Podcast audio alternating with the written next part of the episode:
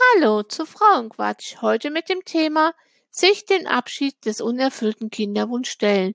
Geht das? Es ist nicht leicht, sich von einem Traum oder von seinem Herzenswunsch zu verabschieden. Es tut extrem weh und schmerzt. Ich kann ein Lied davon singen. Ich musste mich auch von meinem größten Wunsch, den ich hatte, verabschieden. Lange habe ich dafür gebraucht. Ich habe mich extrem geweigert. Ich wollte einfach nicht wahrhaben, dass mein Traum nicht in Erfüllung geht. Ich war wie gelähmt, habe mir die Schuld gegeben. Ich habe alles falsch gemacht. In der Zeit, so war mein Gedankengang. Doch Schuld hatte wirklich niemand. Es war so und sollte wohl auch so sein. Doch ich musste mich ja auch mit den Gedanken auseinandersetzen, Abschied zu nehmen vom Wunschkind. Ich bin zwar herangegangen und habe mich mit dem Thema Pflegekind oder auch Adoptivkind auseinandergesetzt, doch irgendwie konnte ich mich nicht so ganz damit anfreunden. Ich habe eine Informationsveranstaltung zusammen mit meinem Mann besucht. Doch die ganzen Unterlagen und Auflagen, die man hatte, waren echt kompliziert. Und irgendwie hatte ich auch immer Angst, dass ich das Kind wieder abgeben müsste, wenn wir eins zur Pflege da hätten. Adoption war auch noch ein Thema. Doch hier in Deutschland, das ist komplett unmöglich. Zu unserer Zeit kamen auf ein Kind circa 25 Elternpaare, also komplett nicht daran zu glauben. Auslandsadoption war für uns finanziell überhaupt nicht absehbar. Zudem kam der Gedanke, dass es für mich persönlich Menschenhandel ist bei den Beträgen, die verlangt wurden. Somit musste ich nicht nur den Gedanken Wunschkind verabschieden, sondern auch noch die Alternative.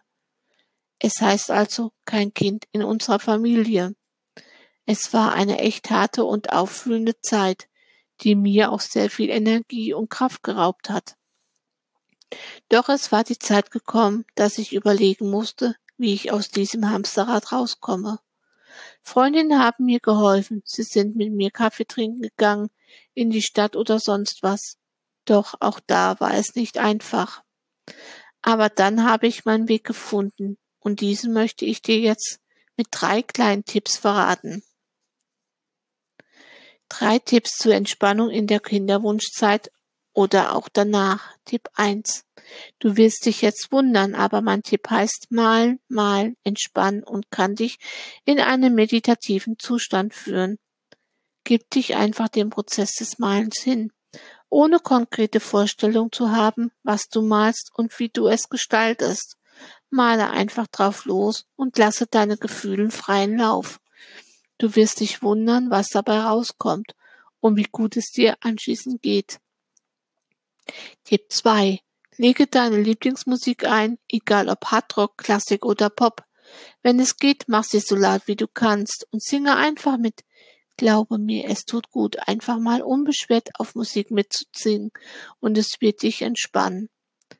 Tipp 3. Das ist mein allerliebster Tipp. Nehme Abschied von deinem Wunschkind und begrabe es imaginär. Dafür habe ich hier eine Audio, die du dir gerne runterladen kannst.